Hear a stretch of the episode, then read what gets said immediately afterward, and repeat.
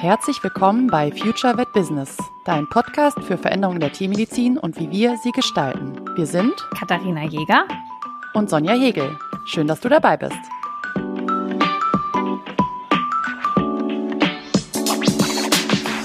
Heute wollen wir mal darüber sprechen, was haben eigentlich Titel oder auch Zusatzbezeichnungen, Fachtierarzt, Titel oder so mit der Gründung zu tun. Sonja, ich frage dich jetzt einfach mal vorab. Hast du eigentlich einen Doktortitel? Nope. Habe ich nicht. Ich auch nicht. Wir haben also hier null Doktortitel. Ich finde das okay. Wie no. siehst du das? Ich finde das auch völlig in Ordnung. Also ähm, ich bin damit ganz happy. Ich habe, ich möchte nicht sagen, dass ich das nie versucht hätte. Ich habe ganz, also am Ende vom Studium ähm, tatsächlich kurzfristig die Möglichkeit gehabt, einen Doktortitel zu machen. Habe dann aber aus verschiedenen Gründen das äh, relativ schnell ähm, ja abgebrochen, weil ich mich da einfach nicht gesehen habe, in dem Bereich so zu arbeiten und bin seitdem ganz gut damit gefahren. Also kann ich nur, kann ich nur so sagen. Geht auch ohne. Wie denkst du darüber? Angefangen habe ich auch relativ schnell. Also ich bin nicht so weit gekommen. Ich hatte mal ein Thema und ich hatte mal irgendwie so und irgendwie ist mir das auch ein bisschen peinlich, weil ich dann irgendwie mich nicht nochmal gemeldet habe und irgendwie auch keine Antwort mehr auf meine E-Mails bekommen und irgendwie immer so ein bisschen Angst habe, meiner Doktormutter irgendwann wieder über den Weg zu laufen und äh, ja, dann muss ich rennen so, ähm, weil mir das ein bisschen peinlich ist. Aber das ist die einzige, wo es mir peinlich ist. Ansonsten spielt es für mich im Endeffekt keine Rolle, dass ich es nicht gemacht habe. Ich, wir haben ja hier mehr oder weniger fast ausschließlich tiermedizinisch laut lauschendes Podcast-Publikum. Das heißt, dass wir gar nicht dazu sagen müssen, dass natürlich auch Finanzen eine Rolle spielen, ob man sich das leisten kann, ob man eben so lange so viel unbezahlte Arbeit machen möchte. Meiner wäre komplett unbezahlt gewesen. Das war dann einer der Gründe, warum ich mich dagegen entschieden habe. Und ich aber auch irgendwie relativ schnell spitz gekriegt habe. Ich glaube, dass man den gar nicht unbedingt braucht. Ähm, ich bekomme ganz viele E-Mails mit Frau Dr. Jäger. Können Sie mal bitte? Also meine Kunden dichten ihn mir immer an und manchmal korrigiere ich das dann und manchmal lasse ich es einfach stehen, weil ich mir denke, ist auch egal. Ich bin sowieso Frau Dr. Doktor in dem Moment, wo ich Tierärztin bin. Das heißt, ich habe das Gefühl, dass es für meinen Endkunden gar nicht unbedingt die Rolle spielt, ob ich jetzt einen Doktortitel habe oder nicht. Siehst du das auch mhm. so? Ich glaube auch. Vor allem, also ich, ich glaube, es gibt verschiedene Denkansätze dazu. Ähm, ein bisschen althergebracht, sage ich mal ganz vorsichtig, dass der Doktor irgendwie nochmal eine Expertise unterstreicht. Und ich möchte an dieser Stelle hier keinem eine Expertise absprechen, wenn wir jetzt über dieses Thema sprechen. Aber ich weiß auch, wir haben ja alle den Einblick gehabt, ne, was, was so Doktortitel oder Doktorarbeit auch sein kann. Da gibt es ja verschiedenste Ebenen von jahrelang Forschen bis hin zu retrospektiv ähm, Daten aufarbeiten. Ist ja irgendwie eine große Facette dabei. Und ich glaube nämlich auch, dass die, die Tierhaltung HalterInnen ähm, gar nicht gut einschätzen können, was das jetzt bedeutet, ob das eine Expertise ist oder nicht, jetzt wirklich. Und vielleicht weitern wir das auch auf, äh, mal auf, also dass es nicht nur der Doktortitel ist, sondern auch sowas wie, also fachtierärztliche äh, Titel gibt's ja auch noch, ne, dass du so dich da ja nochmal expert, äh, explizit weiterbilden kannst und dich da auch ähm, entsprechend ja mit einem Titel versehen lassen kannst am Ende des Tages, jetzt mal ganz vorsichtig gesagt. Und auch da wage ich auch zu behaupten, dass das für viele Kundinnen gar nicht greifbar ist, was das eigentlich bedeutet. Genau, also zum Beispiel bei mir in der Ernährung ist es zum Beispiel so, dass der Fachtierarzt, das ist ganz spannend, spannend eigentlich. Das ist ähm, vier Jahre Weiterbildungszeit und den gibt es nicht nur für Hund und Katze. Ich müsste Pferd und Rind und Schwein mitmachen. Ich mache das aber in meiner Praxis überhaupt nicht. Das heißt, da ist auch so die Frage, ist es fachlich für mich so sinnvoll? Das heißt, diesen Fachtierarzt kann man nur ja. erreichen, wenn man eine gewisse Zeit an der Universität ist, weil man dann so und so viel Fallbeispiele sammeln muss und dann halt auch eben so und so viele Stunden im Bereich Tier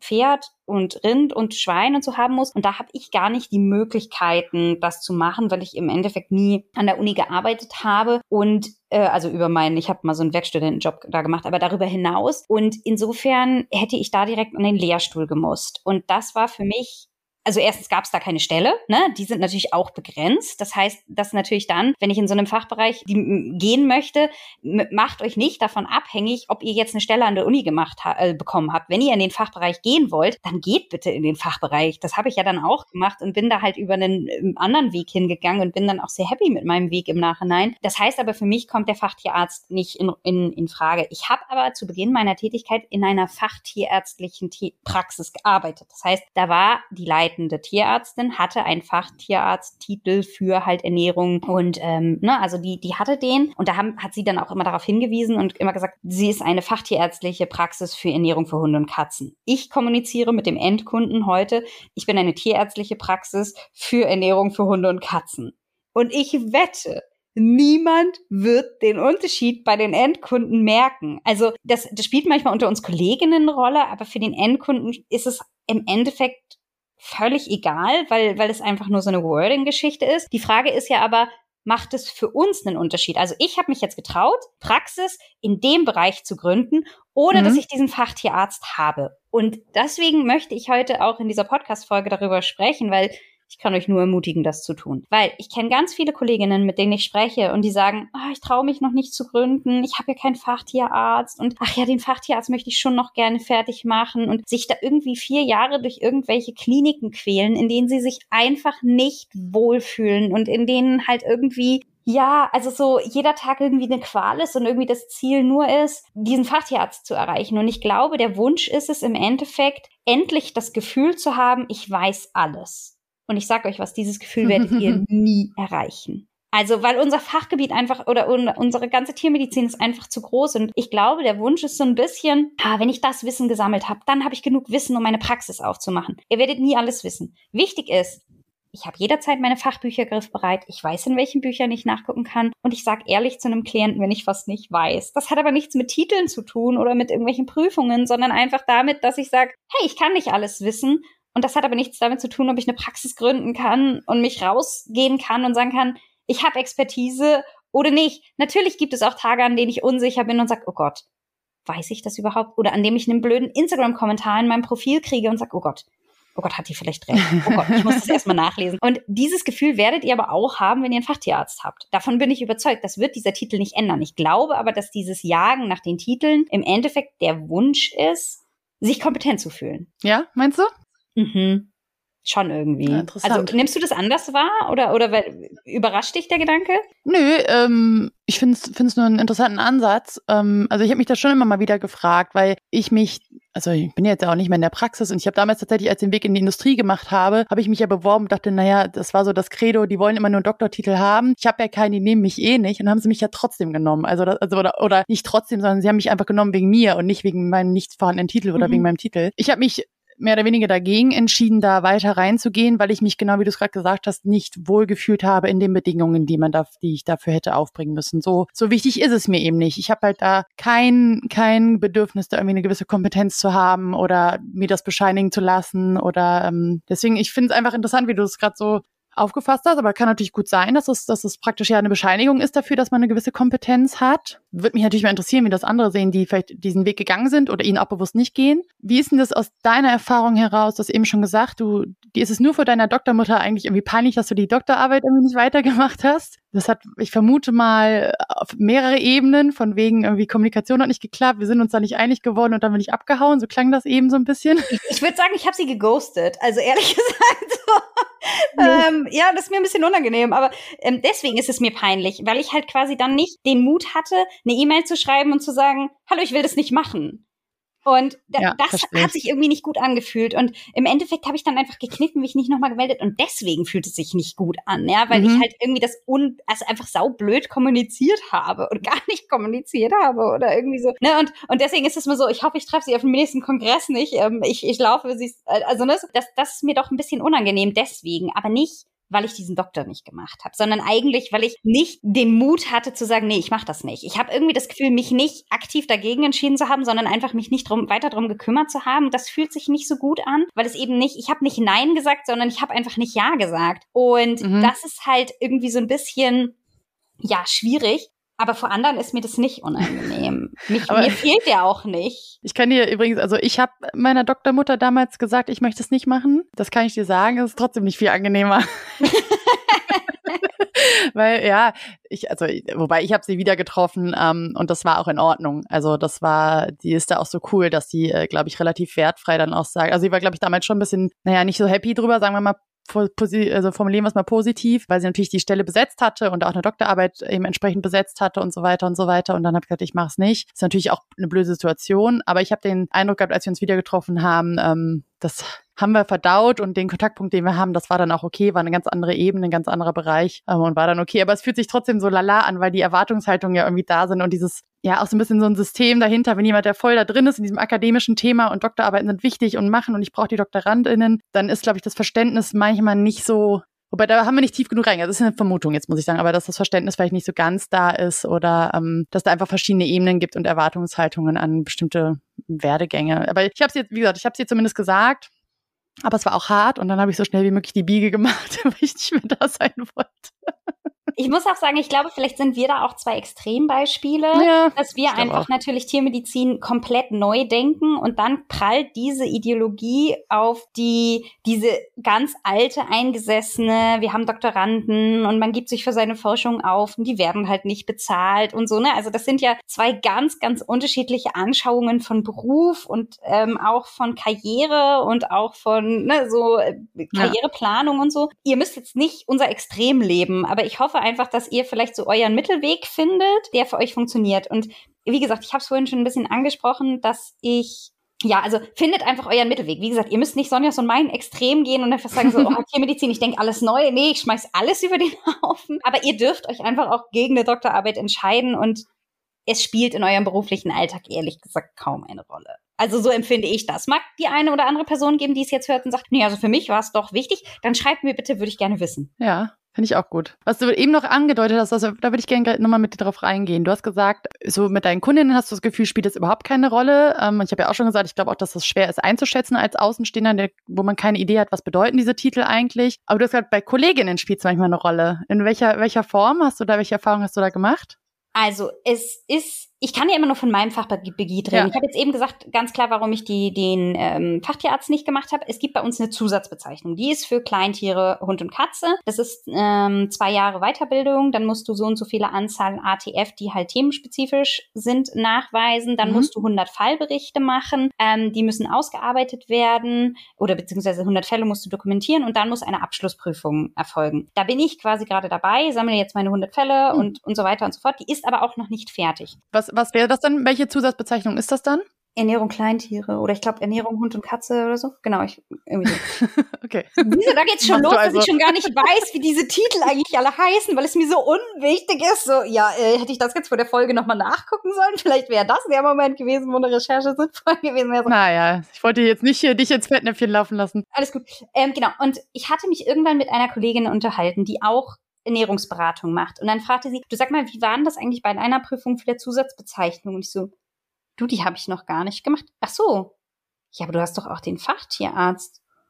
So, nee, den habe ich auch nicht. Die war einfach wie selbstverständlich davon ausgegangen, dass ich all diese Titel habe. Also, sie aber so, ach so, ich bin davon immer ausgegangen, dass du sowohl die Zusatzbezeichnung, den Fachtierarzt und auch einen Doktortitel hast. Ich so, ich habe gar nichts davon. Warum? Was denkst du, warum hat sie dir das gesagt? Warum sie davon ausgegangen ist? Weil sie mich in einer Fortbildung kennengelernt habe, die ich begleitet habe und ich ihr alle Fragen beantworten konnte. Sie hat mich also von Anfang an als kompetent wahrgenommen. Und das mhm. war spannend, weil sie hat quasi meine Kompetenz gleichgesetzt mit, die muss alle Titel haben. Interessant. Das war irgendwie so, und auch gestern wieder wurde ich im Instagram gechat, gefragt, so ja, welche, irgendwie so, hast du Zusatzbezeichnungen oder hast du ähm, den Fachtierarzt, und ich habe es ein bisschen geschummelt. Ich habe auf meiner Internetseite stehen, in Weiterbildung zur Zusatzbezeichnung. Was ja auch Aber richtig ist, ja auch. ist, weil ich die ATF-Stunden sammle. Wer da schnell drüber liest, und das war der Kollegin dann auch passiert, die hatte dann gelesen, ich habe die Zusatzbezeichnung. und ähm, das ist von mir gar nicht als Trickserei be bedacht gewesen, sondern das war einfach dann irgendwie im Eifer des Gefechts. Und da war das schon wichtig. Das Problem ist halt im Endeffekt, dass natürlich, also ich sag mal so, für mich ist viel wichtiger, die Anzahl an ATF-Stunden, die ich in meinem spezifischen Bereich geleistet habe. Das fände ich wäre natürlich irgendwo was, womit ich so ein bisschen Expertise auch nachweisen kann. Und jetzt ist es natürlich so, dass in dem Moment, wo ich die Zusatzbezeichnung habe, ich erstens die RTF-Stunden nachgewiesen haben muss. Das heißt, das ist ein, ein Nachweis darüber, dass ich diese ATF-Stunden gemacht habe und zweitens, dass ich die laufend weitermachen muss, damit ich diese Bezeichnung auch behalten kann. Das heißt, da habe ich eine gewisse Kontrolle, dass in einem Fachbereich weiterhin Fortbildungen in dem gemacht werden und so weiter und so fort. Ich mache das aber natürlich eigenverantwortlich. Das kann aber natürlich von außen keiner beurteilen, wie viele Fortbildungen ich jetzt in meinem Bereich mache, weil irgendwie so eine Hufklauenpflege Rinderfortbildung würde für mich jetzt nicht so viel Sinn ergeben. Das heißt, alle meine Fortbildungen, die ich mache, sind entweder ein Kongress oder eben ähm, spezifische Sachen. Da achte ich schon sehr, sehr drauf. Einfach weil es mich auch interessiert und es einfach auch Sinn ergibt. Ähm, aber das wäre natürlich eine Kontrolle von außen. Und was halt auch unter Kollegen eine Rolle spielt, ist, wenn ich jetzt überweisen möchte, dann ist es so, dass alle, die eine Zusatzbezeichnung haben, gerade in bestimmten Fachgebieten, zum Beispiel bei Auge ist das so. Wenn ich jetzt ein, Problem mit dem Auge meines Hundes habe, dann kann ich ja quasi in die Liste reingucken, welche Augenärzte es gibt, ähm, die alle alle zugelassen sind. Und dann kann ich mich ja gezielt an einen von denen wenden. Das heißt, für den Endkunden hat es in dem Moment eine spielt es eine Rolle, wo die irgendwo in der Liste gesammelt sind und ich mich bewusst an so jemanden wenden kann und weiß, der hat einfach über sein Tiermedizinstudium hinaus eine gewisse Expertise. Dann ergibt es, finde ich, auch total Sinn. Hat vor allem, vor allem, also was ich ja so ein bisschen finde, hat ja vor allem sich intensiv mit dem Thema auseinandergesetzt. Ne? Und ich finde, mhm. ähm, also ich finde das ganz spannend, gerade das mal ganz kurz aufzumachen. Theoretisch nur, weil ich 20 ATF-Stunden gesammelt habe, weil du hast gerade schon selber gesagt, kann ich natürlich sonst irgendwelche Kurse belegt haben, wo ich halt irgendwas mache, was schnell geht und easy peasy umzusetzen. Das heißt aber nicht, dass ich irgendwie in meinem Bereich mich da wirklich weitergebildet habe. Du machst es natürlich, weil du sagst, hey, Kosten, ja, und Zeit. Also ich verbringe Zeit damit, muss mich fortbilden, macht es natürlich Sinn, dass das auf mein, mein Unternehmen einzahlt und auf meine Expertise. Aber für, für TierhalterInnen wieder an der Stelle ist es ja, klar, für dieses vielleicht eine Art Qualitätssiegel, wenn sie dann explizit in solche Sachen reinschauen, ne? Dass sie sagen, da ist jemand, der ist auch, also diese, trägt diese Zusatzbezeichnung, der hat also irgendwas mit diesem Gebiet zu tun, in dem ich jetzt Hilfe brauche. Ich habe jetzt meine Praxis anderthalb Jahre und mhm. in dieser Zeit ist einmal eine Tierbesitzerin an mich herangetreten und hat gefragt, ja, ich wollte nur mal fragen, haben Sie die Zusatzbezeichnung, haben Sie die den Fachtierarzt für ähm, Ernährung? Habe ich gesagt, nein, habe ich nicht. Habe ihr auch so ein bisschen erklärt, warum ich das nicht habe, weil ich glaube, dass es nichts über meine Kompetenz aussagt.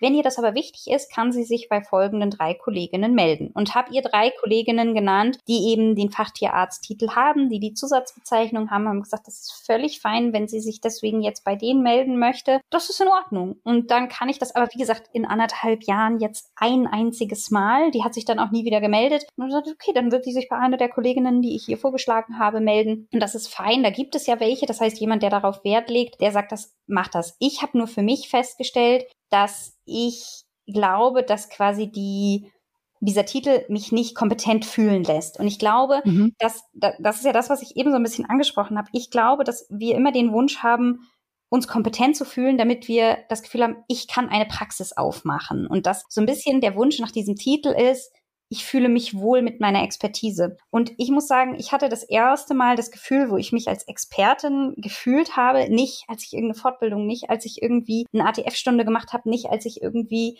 keine Ahnung, irgendeine Prüfung abgelegt habe, sondern als ich mich mit Leuten unterhalten habe, die weniger wissen im Tierbereich, im Futterbereich als ich. Ihr müsst euch vorstellen, als ich meinen ersten Job hatte, war ich in einer Praxis mit zwei Kolleginnen, die die Ernährungsberatung schon ganz lange gemacht haben. Natürlich hatten die immer mehr Wissen. Ich habe mich immer wie Anfängerin gefühlt, immer wie die, die immer blöde Fragen Fragen stellen muss und irgendwie die, die irgendwie am wenigsten weiß und habe mich immer wie das kleine grüne Licht gefühlt und war immer so, ich laufe euch hinterher, ich guck mal, was ich so lerne. Und dann haben wir eine Fortbildung veranstaltet in dieser Praxis und haben praktizierende Kolleginnen eingeladen für ein Seminar. Und ich habe dieses Seminar begleitet und eigentlich war ich mehr dafür da, auch so für das leibliche Wohl. Ne? Ich habe Kaffee gekocht, ich habe dafür gesorgt, dass alle immer was zu essen hatten, habe die Kinderriegel verteilt und so, wobei ich die eigentlich immer die gerne, gerne abgebe, aber ähm, ne, so.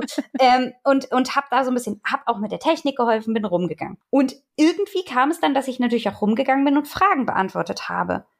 Und ich habe alle Fragen beantworten können. Und auf einmal war ich die Expertin für die Leute, die haben das nicht eine Sekunde hinterfragt. Die waren so, ja, die arbeitet ja hier in der Praxis, die ist Tierärztin, die macht Ernährungsberatung den ganzen Tag, die frage ich jetzt Sachen. Und auf einmal fühlte ich mich wie eine Expertin. Das heißt, dieses Gefühl hat mir nicht die Prüfung gegeben oder irgendwie so etwas, sondern der Kontakt mit anderen, weil in dem Moment mein Wissen spürbar geworden ist. Und das mhm. ist auch, ich habe jetzt meinen Podcast, der sehr fachspezifisch ist, und ich weiß, ganz viele Kolleginnen und ganz viele TFAs hören den und lernen ganz viel und sagen, oh, das ist so toll, ich danke dir, das hilft mir total im Praxisalltag. Und ach, und die fragen mich auch und kommen zu mir und sagen, hey, kannst du mir nochmal Folgendes kurz erklären? Und ich sage, ja, natürlich. Und in den Momenten spüre ich meine Expertise. Mhm.